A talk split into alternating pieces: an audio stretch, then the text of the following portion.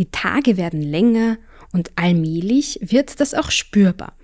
Seit Januar schon trommelt der Buntspecht bis zu 600 Mal am Tag mit seinem Schnabel gegen den Baum, um mögliche Partnerinnen und Konkurrenten anzuzeigen, dass er da ist. Also er ist einfach ein Dude.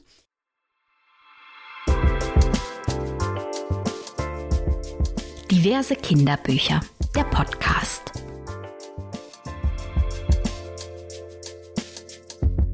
Bücher zum Thema Vögel. Hallo beim Diverse Kinderbücher Podcast bei der Vogel-Episode. Äh, heute geht es tatsächlich um das Thema Vögel, nicht mehr und auch nicht weniger. Der Hintergrund dafür ist, dass ich irgendwann mal angefangen habe, mir sämtliche Sachbücher zum Thema Vögel zu kaufen.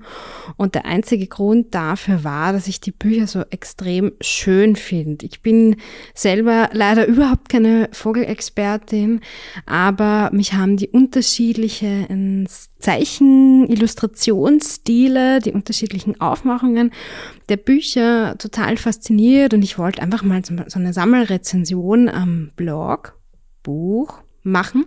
Äh, das habe ich aber auch nie gemacht. Und dann dachte ich so, hey, cool, jetzt habe ich einen Podcast und ich kann einfach reden, was ich will. Ich werde jetzt über meine Vögelbücher reden.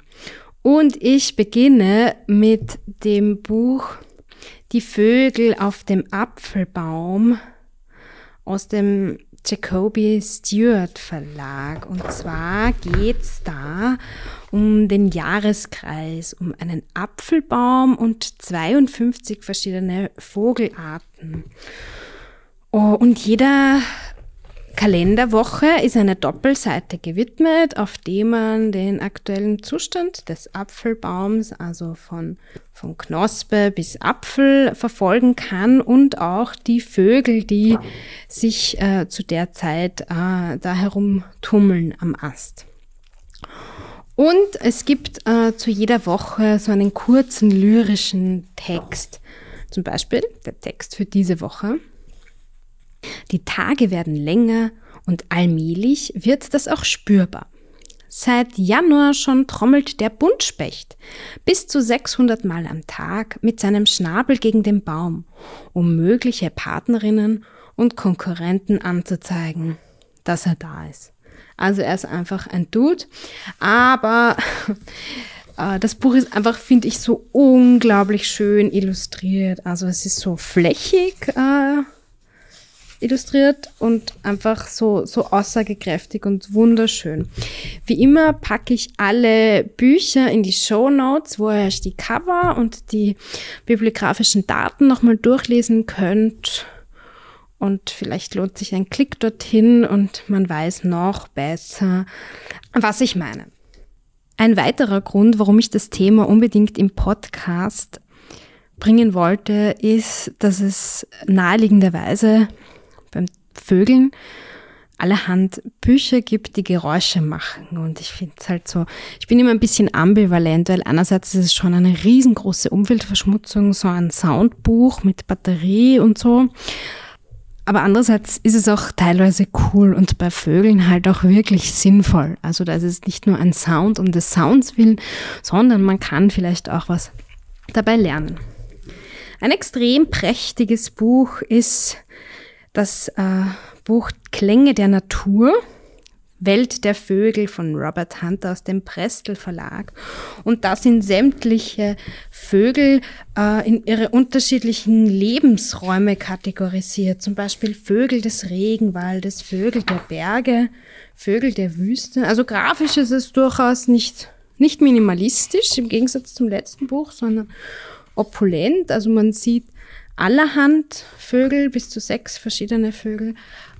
Im Lebensraum dazwischen zahlreiche andere Tiere. Die Szenen passen auch nicht immer so gut zusammen, aber äh, kann man nicht sagen.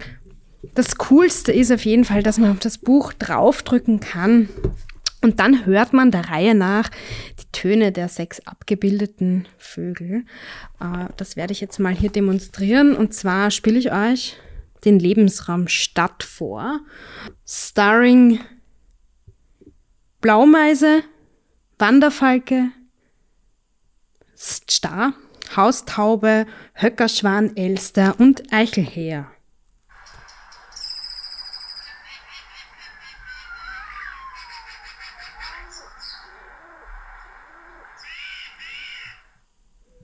liebe auch das Blaulicht im Hintergrund, also das Martinshorn im Hintergrund, sehr authentisch. Genau, und wer schnell ist, kann dann auch die jeweiligen Tiere, Vögel zuordnen, den Geräuschen. Also durchaus spannend. Äh, auf der letzten Seite werden die einzelnen Lebensräume nochmal so erklärt. Also es ist ein sehr solides äh, Buch zum Thema Vogelwissen. Ein weiteres Buch, das finde ich halt von außen fast schöner als von innen, aber von innen finde ich es doch auch durchaus brauchbar. Und zwar ist es das Buch Vögel entdecken, verstehen, mitmachen aus dem Bohem Verlag. Das kommt super edel daher. Ich weiß nicht genau, wie man das nennt. Auf jeden Fall ist das Buch irgendwie so fadengeheftet und es hat keinen Rücken Deckel, keinen Buchrücken. Also das Cover und Rückseite sind so dicke Kartons, aber hinten sieht man die Fadenheftung und die einzelnen Seiten. Und es steht dann trotzdem so Vögel gedruckt drauf. Also ziemlich edel kommt es daher. Und die Außenillustrationen sind auch so recht gemischt, aber auch so vintage-artig. Dann blättert man auf und es ist immer noch sehr, sehr prächtig. Und dann im Inneren findet man Kreuzworträtsel, Ausmalbilder, Fehlersuchbilder in unterschiedlichsten Stilen gehalten. Also es wirkt so ein bisschen zusammengewürfelt, aber man kann das alles durchaus brauchen. Also ich kann mir auch vorstellen, so das eine oder andere in der Schule einzusetzen. Es ist, es ist echt viel Wissen verpackt in den einzelnen Rätseln. So spielen, lernen, ah, es sind Do-it-yourself-Ideen drinnen, zum Beispiel äh, Fußstempel basteln von den verschiedensten Vögeln. Ein wirklich solides Mitmachbuch für Kinder so ab Schulalter, glaube ich. Ein Buch für jüngere Kinder ist das Mein kleines Vogelbuch von der Katrin Wiele die im Belz und Gelberg Verlag echt viele Lebensräume, also tierische BewohnerInnen von verschiedenen Lebensräumen illustriert hat. Zum Beispiel mein kleiner Garten, mein kleiner Wald, mein kleiner Teich und eben auch mein kleines Vogelbuch. Das ist aus dieser Reihe 100% Naturbuch. Das kommt auch so ein bisschen öko daher mit so Kartonseiten und Naturfarben, Recyclingpapier. Ich finde es halt auch schon richtig schön, also die, die haptische Aufmachung des Buchs und ich mag die Illustrationen von der Katrin Wiele sehr, sehr gerne. Und da gibt's auch wieder unterschiedliche Vögel in ihren Lebensräumen, also sehr minimalistisch illustriert, aber so ein, ein typisches Buch für ganz, ganz junge Pappbildanschauerinnen. Genau, es ist aus Pappe und kann zwar angelutscht werden, aber nicht so leicht zerstört werden. Genau, und auf äh, einer Doppelseite sind dann die einzelnen GartenbewohnerInnen oder FelderbewohnerInnen nochmal äh, beschriftet und genauer dargestellt. Und was auch spannend ist, das steht hier, glaube ich, gar nicht auf dem Buch drauf, aber ich weiß es. Woher weiß ich das? Ah, doch, steht schon drauf. Und zwar, wenn man auf die Website vom Verlag geht, www.belz.de slash Vogelbuch, kommt man zu den 24 Vogelstimmen. Das heißt, es ist ein nachhaltigeres Soundbuch, aber es ist trotzdem eins. Also für ganz junge Leserinnen. Das nächste Buch ist eigentlich, finde ich, nicht für so ganz junge Leserinnen. Und zwar ist das ein extrem schönes und filigranes Pop-up-Buch. Das heißt Sechs kleine Vögelchen und ist im Kleine Gestalten Verlag erschienen. Es ist so ein längliches Buch und wenn man das aufklappt, äh, kommt dann so eine ganze Pop-up-Welt zum Vorschein. Und es geht um sechs kleine Spechtmeisen, die ihre große Reise starten. Also am Anfang sieht man sie alle von ihrem Baum wegfliegen. Der Baum hat auch so Löcher, also der hat auch wirklich Löcher. Es ist extrem schön. Muss man sich auch äh, in den Shownotes, glaube ich, noch genauer anschauen. Und man klappt die nächste Seite auf und der, das erste ist irgendwas, das entfaltet sich dann eine Sonnenblume und darauf sitzt der kleine Vogel. Der andere wird von einem Bussard gejagt. Dramatische Szene. Genau, der nächste reist gen Süden. Der vierte, der lernt allerhand andere Vögel kennen. Ein paar kenne ich jetzt mittlerweile schon. Taube, Rotkehlchen. Soweit bin ich schon. Es ist so ein extrem prächtiges äh, Pop-up-Buch, aber eins, wo ich immer ein bisschen Sorge habe, ob auch ganz gut mit dem umgegangen wird. Ich bin immer so ein bisschen heikel und Kinder neigen dann ja da so reinzupatschen und mir wäre dann fast ein bisschen leid um diese schönen, schönen äh, Papierkunstszenen. Eine ambivalente Sache, aber ich liebe es definitiv. Das letzte Sachbuch auf meinem Stapel ist wieder eins für ganz kleine. Es steht drauf 18 Monate plus und es ist auch so ein, ein super simpel illustriertes Vogelbuch. Und ich mag das einfach so gerne. Da gibt's eine Doppelseite und da ist ein Kuckuck drauf, der ist im Wald und da sieht man so ein paar süße Häschen. Und man kann recht leicht auf diesen Kuckuck drauf drücken. Also da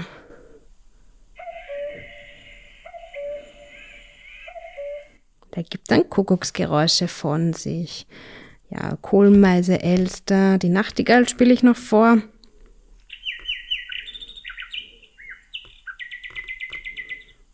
Extrem äh, lieb illustriert auch für ganz, ganz kleine Kinder. Aber wie gesagt, äh, ein bisschen eine ambivalente Sache mit diesen Büchern mit Ton. Da kann man zumindest die Batterie, also die die Töne ganz ausschalten. Das ist äh, ein guter Fortschritt, dass sich die nicht so äh, schnell verbrauchen.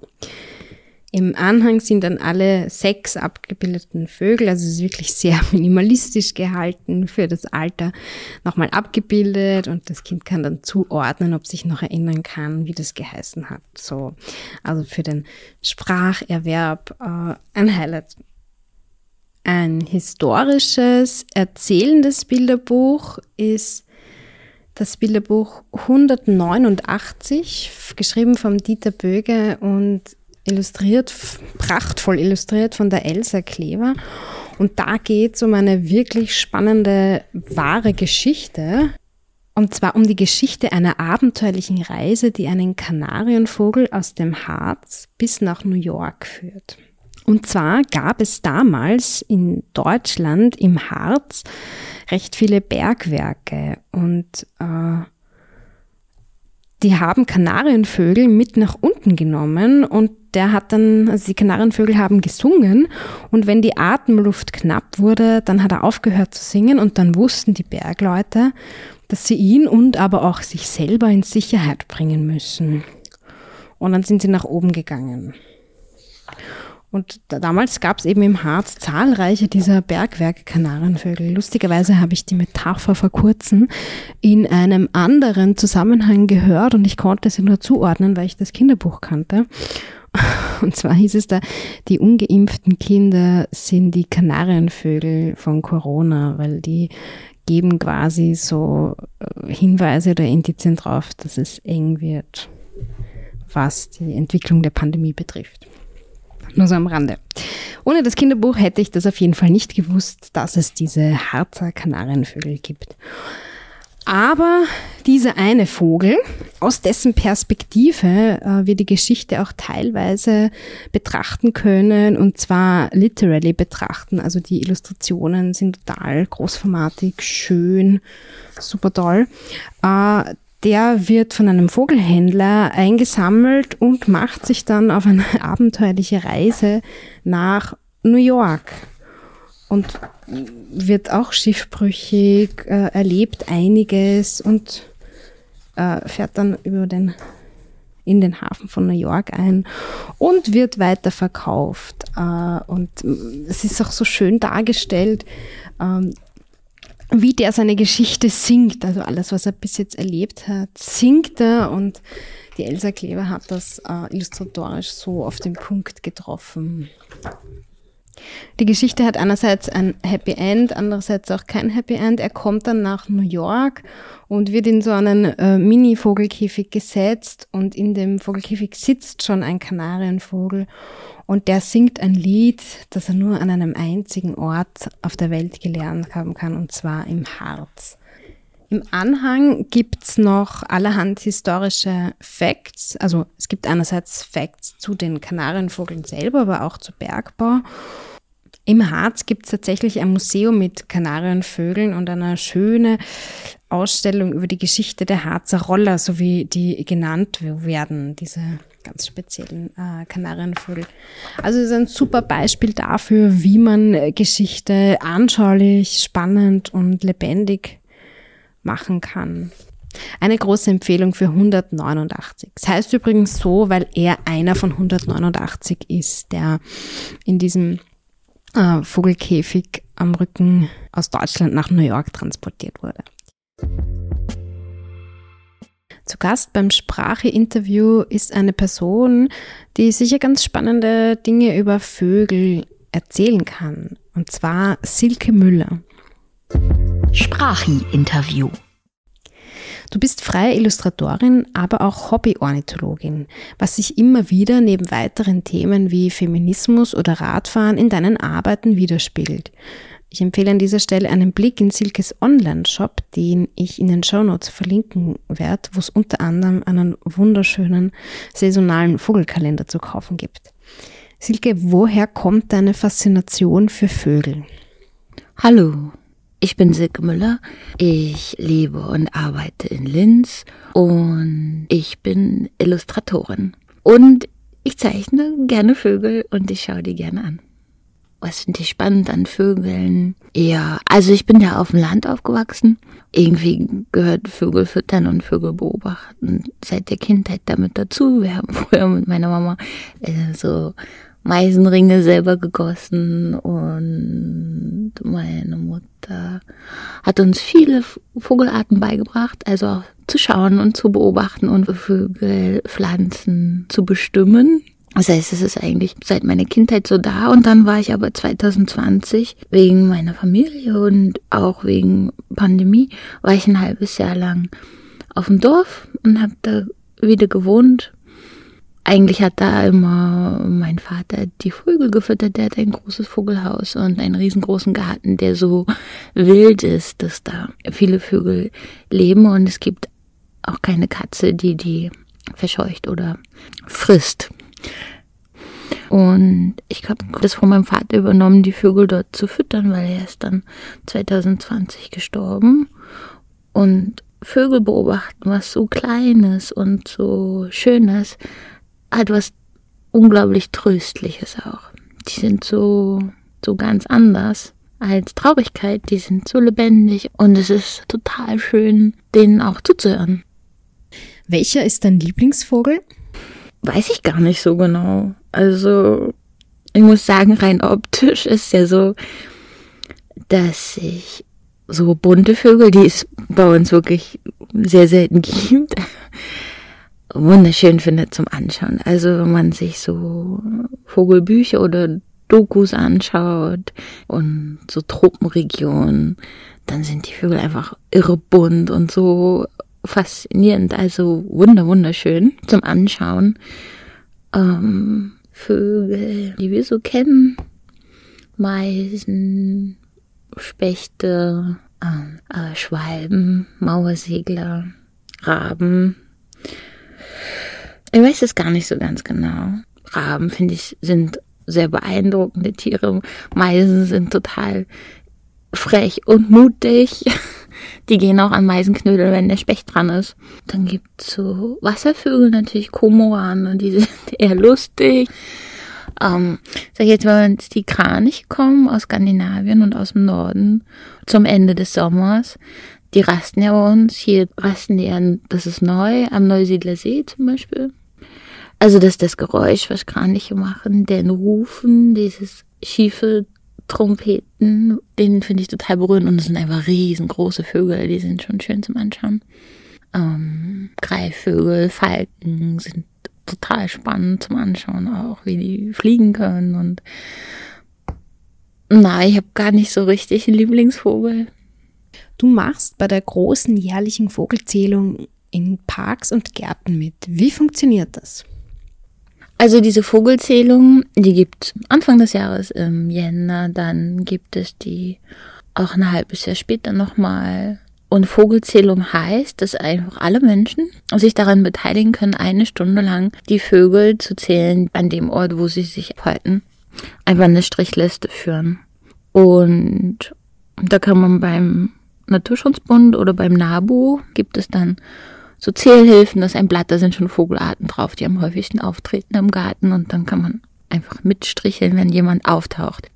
Und ich muss aber auch sagen, wenn man eine Stunde da sitzt und man kriegt auch manchmal ein bisschen steifen Hals schon und man immer so dahin starrt, dann beobachtet man einfach so lange dieses Treiben. Irgendwann erkennt man fast, aber die waren jetzt schon mal da. Oder sagen wir jetzt mal, mehr als zwei Kleiber können es jetzt nicht sein. Es sind immer die zwei gleichen, die hin und her fliegen.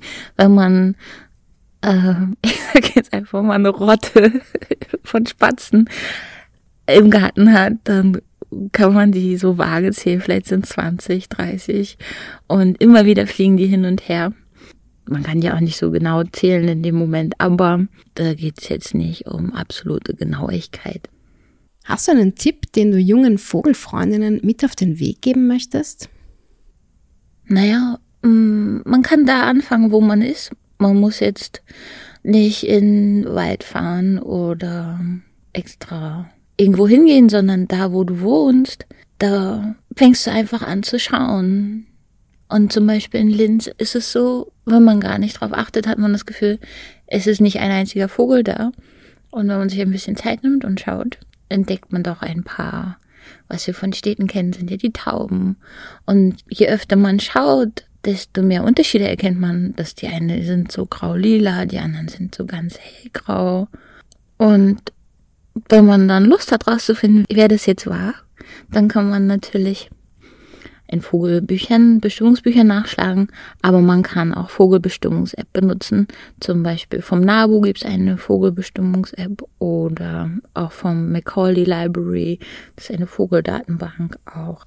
Kann man die nachschauen, wo man nach Merkmalen wie welche Farbe hat der Schnabel, wie groß ist er ungefähr, welche Farbe haben die Füße und das ist dann ein bisschen wie eine Rätselaufgabe man kann sich dann belohnen, wenn man den richtigen rausfindet. Aber das Wichtigste, was es gibt, hat man selber einfach. Das sind die Augen und dann auch die Ohren natürlich. Also lauschen. Oft hört man eine Amsel in der Stadt, aber auch auf dem Land. Ja, also man kann einfach seine Ohren und Augen benutzen für das, was um einen rumflattert.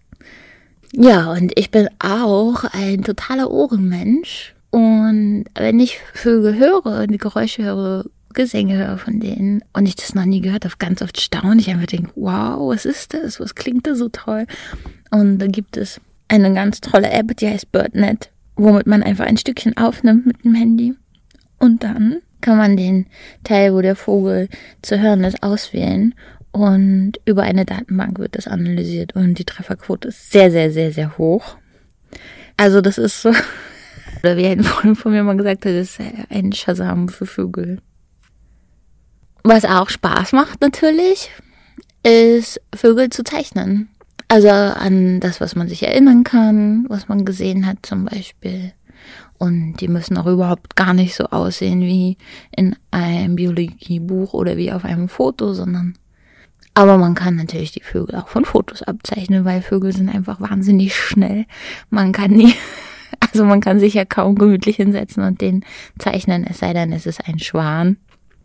Ja, das macht auch total viel Freude. Und dann kommt man nämlich drauf, dass ja auch die Vögel, die hier leben, gar nicht so langweilig aussehen, sondern dass die auch total unterschiedliche Musterungen haben. Manche haben wirklich tolle tropische Farben, wie der Distelfink zum Beispiel. Genau, das habe ich alles auch erst gelernt und erfahren, als ich die dann selber gezeichnet habe. Danke, liebe Silke.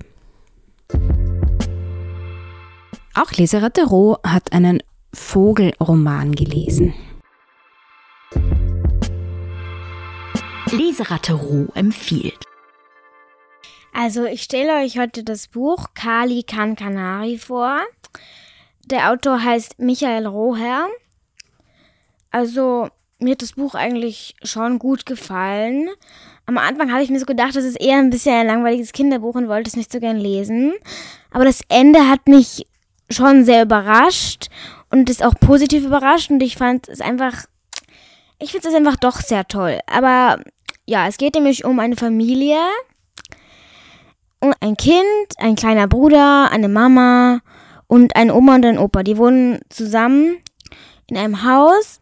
Es gibt auch einen Vater, die Mutter ist auch noch mit ihm zusammen, aber der Vater irgendwie, der hat kein Geld, habe ich auch nicht ganz verstanden. Der, der hat kein Geld, glaube ich, sucht einen Job und ist auf Jobsuche unterwegs und nimmt alle Jobs, weil er irgendwie kein Geld, aber und die sehen sich auch manchmal, aber jetzt nicht so oft. Also, aber trotzdem ist er noch der Papa. Ja, auf jeden Fall fliegt dieser Familie auf einmal ein, ein Vogel entgegen auf dem Balkon und die Oma hat ihn eingefangen. Der Vogel heißt übrigens Hubert, haben sie ihn dann genannt. Hm. Ja, und der Hubert, also die, die alle waren einverstanden, dass sie dann einfach bleibt, bis sie vielleicht den Besitzer gefunden haben oder so. Doch dann, aber und es war eigentlich alles super, bis dann die Tochter, also das Mädchen, hat dann ein Plakat gesehen, wo steht Vogel gesucht und das war ein Bild von, von Hubert. Ganz genau Hubert. Und sie wollte das Bild auf gar keinen Fall, dass ihre, ihre Mama das sieht, weil die würde dann sofort zurückgeben ja, auf jeden Fall zum Ende muss ich noch was sagen. Es hat mich sehr überrascht und zwar es geht um Kinder, die in einer WG wohnen und zwar dessen Eltern sich halt nicht drum kümmern können. Und es hat mich halt auch sehr überrascht. Positiv fand ich, fand ich sehr gut. Und den gehört anscheinend der Hubert. Und die haben dann, das stand auf dem Plakat schon nämlich eine Telefonnummer ähm, an, drauf. Das, die haben sie dann angerufen.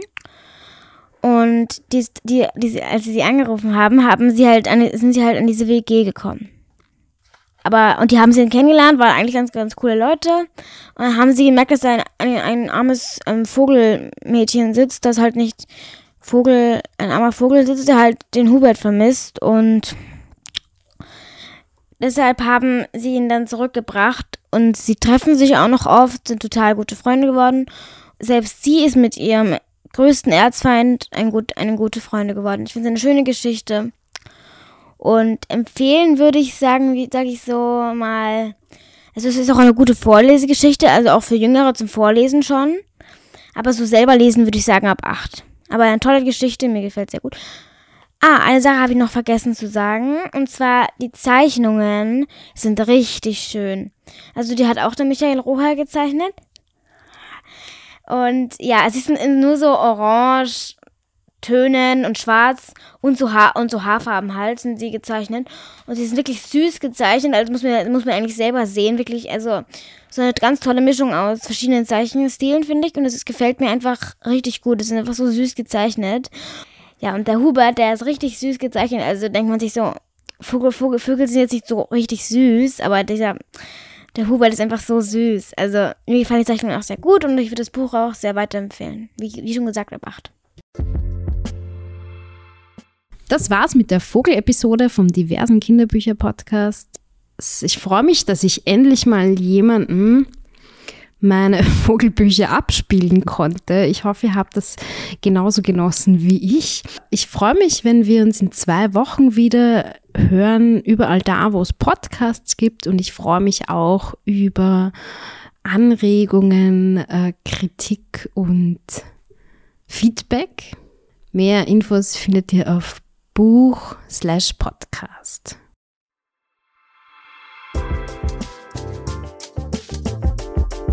Diverse Kinderbücher, der Podcast. Ein Podcast-Werkstatt Original.